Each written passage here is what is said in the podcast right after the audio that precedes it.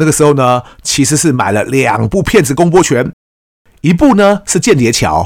另外一部呢就是也是汤姆汉克主演，然后同样也是真人实事改编的《怒海劫》。我那个时候是想呢，对当时现场的学员来说，等于是个惊喜啊！你买票来听我讲《间谍桥》，然后我再送你《怒海劫》，等于是加量不加价！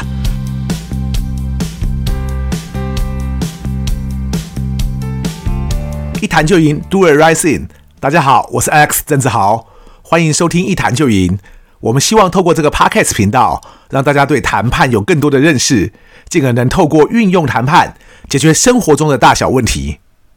之前我们在第七十六集到第八十集的时候，与大家分享了当初我为什么要创立看电影学谈判这样一个课程，然后每一次都来向大家介绍一部不同的电影。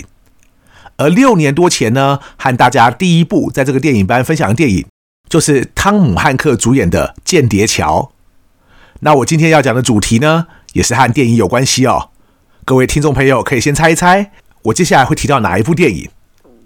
有人听到这里可能会想啊，你说猜一猜，那猜对了会有奖品吗？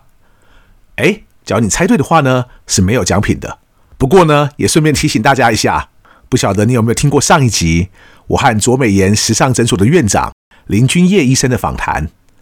假如有听到那一集的最后呢，就会知道林医师提供了三组市价高达两千元的肌肤保养品，要提供给有听过那一系列访谈的听众朋友。所以，假如你想要获得那组相当有价值的保养品的话，欢迎在一月二十五号礼拜四的晚上十点之前，到我的脸书粉丝专业，也就是郑志豪 Do a Rising。找到一月十五号发表的那则贴文，只要帮那则有关林君叶医师访谈的贴文按赞并且留言，就有机会中奖哦！像这么好的机会呢，希望大家都不要错过。好，不晓得大家有没有从我的语气之中呢，听到一股愉悦之情哦？这一方面呢，也和我们今天要讲的那部电影有关；再一方面呢，我昨天还真的又去看了一场电影，因为前阵子太忙了，所以一直抽不出空去看电影。这对我来说真的很煎熬啊！于是呢，我昨天终于找出时间去看了一部新片了，真的感觉是通体舒畅啊！而且因为我昨天去看的是杰森·斯坦森演的《风行者》，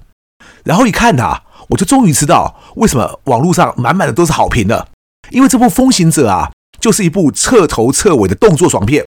而且是一部不讲太多大道理，也不故弄玄虚的动作爽片。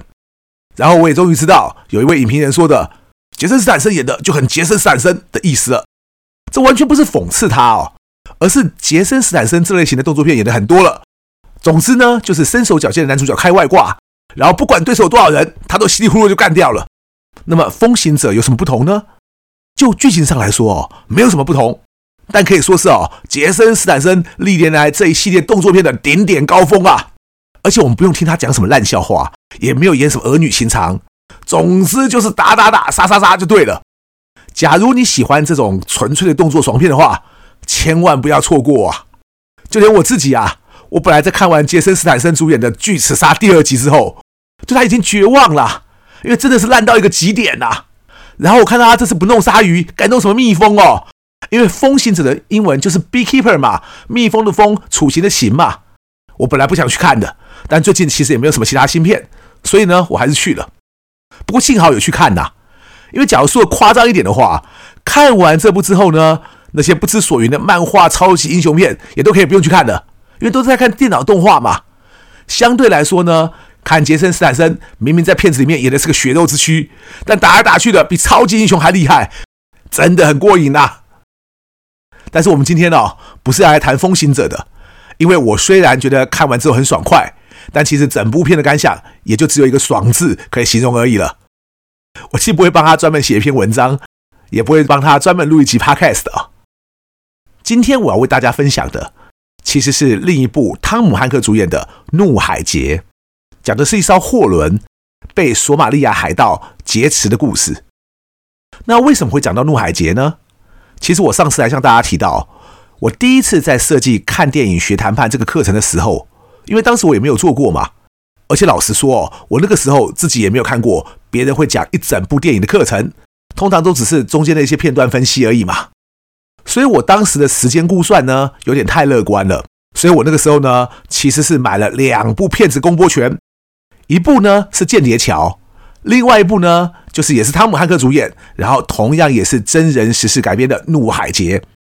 我那个时候是想呢，对当时现场的学员来说，等于是个惊喜啊！你买票来听我讲《间谍桥》，然后我再送你《怒海劫》，等于是加量不加价啊！很像我们小时候那种二轮戏院两片联谊的味道，哎，应该不错哦。结果呢，哈哈，我不但完全没有时间讲到怒海劫，我当天差点连间谍桥都讲不完，哇，等于就白买一部片子的公播权了。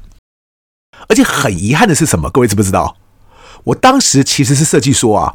怒海劫是拿来呼应讲间谍桥的时候，也提到了两个重点的，一个就是如何掌握主导权。另外一个呢，则是七种不同的基本谈判技巧。等于说，我原来打算是在讲解完《间谍桥》之后，然后再利用《怒海劫》的其中一些片段，来跟大家说：哎，你看这样的方法或者这样的技巧，其实也可以这样用哦。所以不但是一种强化的复习，而且算是头尾呼应呐。只可惜哦，当时既没有时间可以这样做，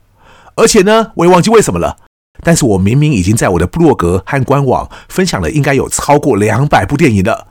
但我现在回去找啊，居然发现我自始至终都还没有帮《怒海劫》这部电影专门写一篇文章来介绍它，真的很可惜啊。所以呢，既然现在又多了 Podcast 这个频道，我想就利用这个难得的机会，来向大家首次谈谈《怒海劫》这部电影好了。因为这部电影基本上就是满满的谈判嘛。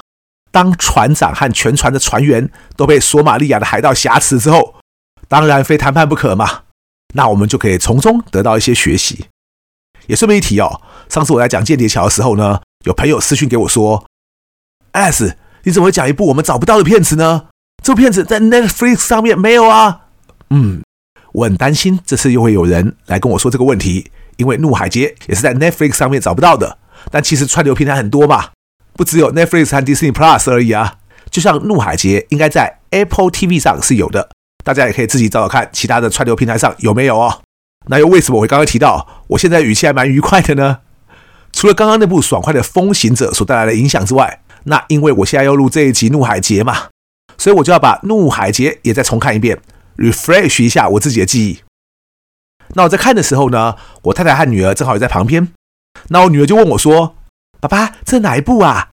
因为一方面呢，他那个时候还小；再方面呢，汤姆汉克实在演过太多真人实事改编的电影了，所以他的印象呢就有些模糊了。于是呢，我就一本正经的对他说：“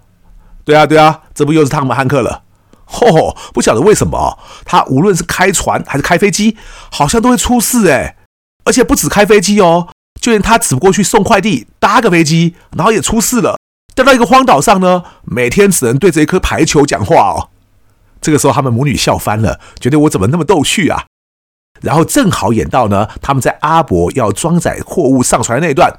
我就接着说：“啊哈哈，我知道了，汤姆汉克应该是先要去对沙乌地阿伯的国王卖投影机，然后后来卖不出去嘛，所以他只好在阿伯改去跑船喽。”我们呐、啊，可以看一部那么紧张、仁慈、瑕疵电影，还看得那么开心哦。嘿，我们这家也真的很厉害了。像我刚刚提到的，开船当船长的就是这部《怒海劫》嘛。汤姆汉克呢，其实还指挥过战舰哦。有部《怒海战舰》呢，应该在 Netflix 上面就找得到了。那开飞机的那部呢，则是萨利机长哈德逊奇迹。我在我的部落格也写过这一部哦，也是很好看的一部片子。至于他饰演一位 FedEx 的员工。然后搭机遇到空难，掉在一个荒岛上求生，每天只能对着一颗排球 Wilson 讲话那部，就是《浩劫重生》。然后我觉得汤姆汉克在《浩劫重生》也演得超棒的，要不是他之前已经凭《费城》和《阿甘正传》连续两年拿到奥斯卡影帝了，所以大家对他的标准就拉高了嘛。加上《浩劫重生》那一年的《神鬼战士》也真的很厉害，所以罗素克洛拿下影帝嘛。否则我认为呢，汤姆汉克也很有可能三度称帝呢。只可惜后来就没有更具突破性的角色可以让他演了。至于我刚刚也提到，去沙乌地阿拉伯卖投影机那一部，就是《梭哈人生》。虽然这部不是真人实事改编哦，而是小说改编，而且我相信应该多数人都没有看过这一部。但是我自己每次到各大企业去上跨文化的管理和沟通这个课程的时候，我都会和大家提到这一部片子，因为那种要到人生地不熟的国家去开疆拓土的朋友。不管是短期要是做商务开发，又或者是长期要外派的朋友，去看《梭哈人生》最适合了。而且不止如此哦，你只要像我一样把《梭哈人生》看了好几次的话，你就会发现呐、啊，除了跨文化的议题之外，这部在某些方面还刻意处理的蛮轻松的片子，其实也很适合让大家来看看许多人都有可能会面临到的中年危机。而且不只是那种心理上的中年危机而已哦，而是当你接近中年，结果万一突然面对人生变故的时候。例如说被裁员啦、或是公司整个官场结束掉，但是你又有房贷或者小孩要养，所以被迫一定只能去另外找份工作的时候，我觉得来看看《梭哈人生》，你可能就比较能调试一点。既然也提到了跨文化的管理和沟通，我也顺便跟大家提一下哦，其实这堂课程呢，是我在讲师生涯中应该是唯一一堂哦。其实我本来没有要教哦，但是很多企业客户当时有需求，所以他们就主动把需求开出来。希望我去设计一个这方面主题的课程，那其实我也很忙啊，所以我也问他们说，为什么非要我来教不可呢？他们就跟我说啊，一方面呢，当时根本没有老师来教这个主题嘛；再方面呢，有跨国管理经验的人很多，但是有像我一样既有实际的跨国团队管理经验，然后现在又来当讲师的，那就真的很少了。我还看了一下哦，发现对诶，像我这种曾经在美商、德商和法商都服务过的人，而且还管理过一整个亚太地区，曾经 handle 过的客户呢，还真的是来自世界各地，就连非洲都有哦。有这种老实说蛮艰苦经验的人呢，还真的是很少哦。于是呢，我就帮他们设计了一个跨文化的课程，一路上到现在。然后在过去几年呢，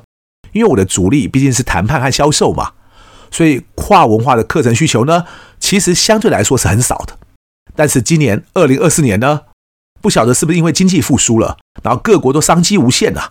于是来邀我去上跨文化的管理和沟通这堂课的企业，整整多了三倍啊！而且是各个不同的产业都有哦，所以我也很恭喜大家，看起来能往各个不同国家发展，代表大家都很有发展的潜力啊！而且市场越扩越大哦，大家才会更有希望嘛。连我自己都在想哦，其实看电影学谈判，每年都要选一部不同的电影来看，但光是汤姆汉克主演的电影。就有好几部都很适合来和大家分享了，像刚刚才提到的《梭哈人生》就很适合啊。另外，下一部他和梅丽史翠普主演的《邮报密战》也是真人实事改编的，那我应该也会讲得很过瘾。还有啊，一提到真人实事改编，我就想起来他和里奥纳多·迪卡皮欧演的那部超经典的《神鬼交锋》啊，那一部啊，只要真的能设计出一个课程来啊，我就真的会佩服我自己了。因为大家知道哦，我们的一谈就赢，看电影学谈判。不是只是讲解电影本身而已，我还要把电影和实物的谈判或者各种技巧相结合，而且我通常都还会专程为那个一年一度的电影班设计一场特别的演练呐。所以老实说，不是每部电影都真的设计得出来，但连我自己每年也都很期待，因为我也很想测试一下自己，到底我设计课程的极限在哪里。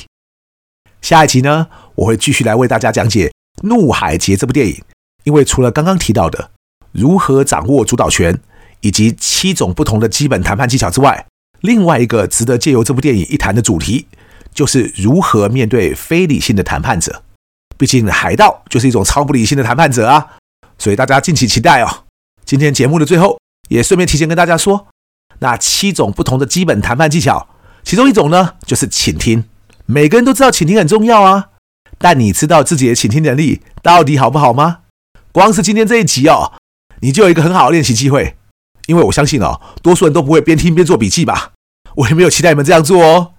可是，在只听一遍，而且没有特别做记录的情况下，各位可以自己来测试看看。你可以对今天这一段不过十几分钟的内容记得多少呢？我们今天提到很多部不同的电影嘛，大家要不要试试看？在不重新听一遍的情况下，你记得有哪几部呢？欢迎大家到我的脸书粉丝专页找到今天这一集的贴文哦，然后留言告诉我是哪几部哦。一谈就赢，我是 X，我们下次见。